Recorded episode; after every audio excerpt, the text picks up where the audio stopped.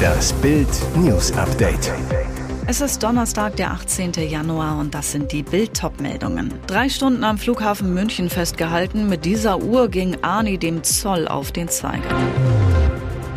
Wie ernst steht es um die Prinzessin? Kates Klinik ist jetzt Hochsicherheitstrakt.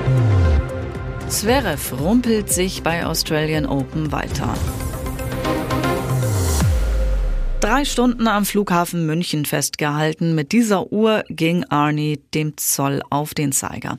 Es gibt Klassikersätze, die kann nur der Terminator knackig erfinden und das aus der Hüfte schießen. Zu Bild sagt Arnold Schwarzenegger diesen.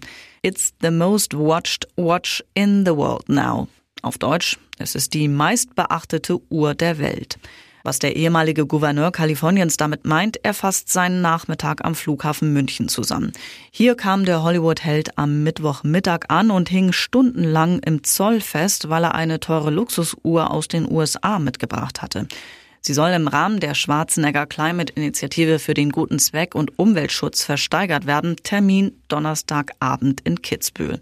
Nach Ansicht der Zollbeamten hatte Arnold das Luxusstück fürs Handgelenk nicht ordentlich angemeldet bei der Einreise, musste nach mehreren Stunden mehrere tausend Euro zahlen. Aber Schwarzenegger durfte seine Uhr mitnehmen und wird die jetzt erst recht versteigern.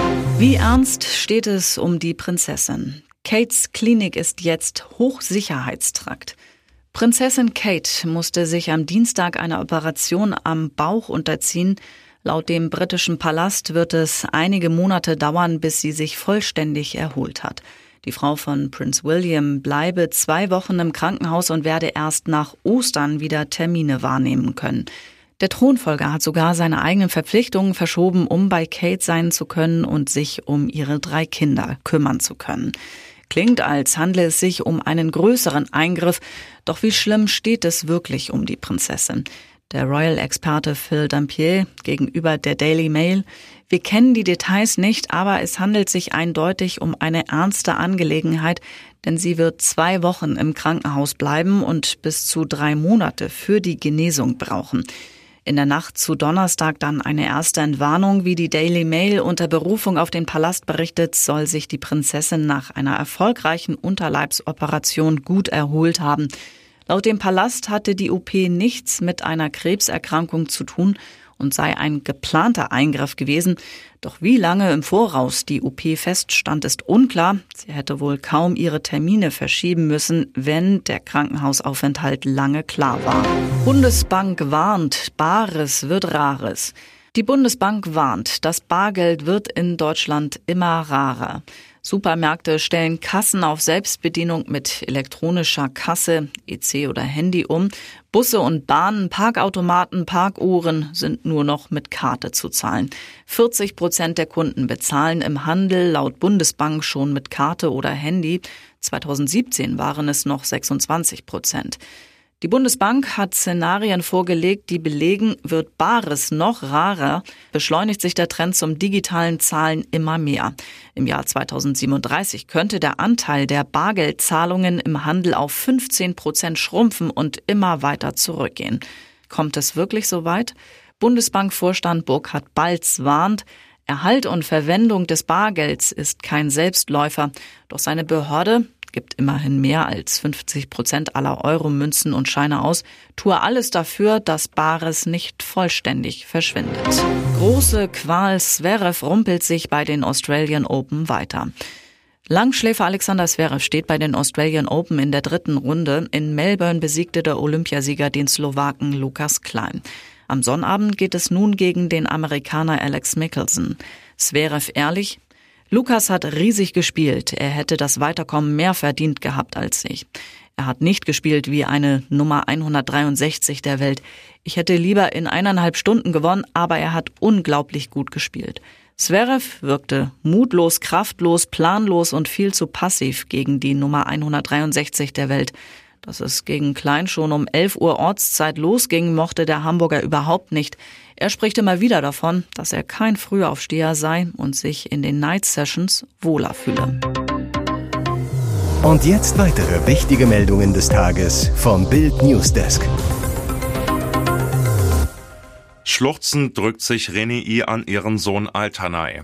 Immer wieder laufen Tränen über ihre Wangen.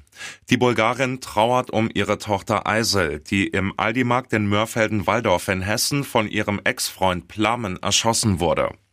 Ich werde sie nie wieder in den Arm nehmen können, nie wieder mit ihr Abendessen können. Sie liebte Pizza mit Salami, sagt Mutter Reni den Bildreportern. Eisel war meine einzige Tochter. Er hat mir das Liebste genommen. Jeder hat sie geliebt. Sie war ein herzensguter Mensch. Am Montagabend um 19.15 Uhr ging Ex-Freund Plamen P. zur Arbeitsstelle von Eisel, der Aldi-Filiale in Mörfelden-Walldorf. Es kam zu einem kurzen Wortwechsel. Dann zog Plamen die Waffe, drückte mindestens viermal ab.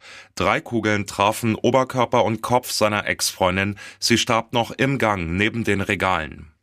Eisels bester Freund rief sie an. Sie solle schnell zum Aldi eine Straße weiterlaufen, es sei etwas Schreckliches passiert. Da ahnte Mutter Reni schon, worum es ging. Wenige Minuten vorher hatte Plamen P. das Leben der jungen Frau ausgelöscht.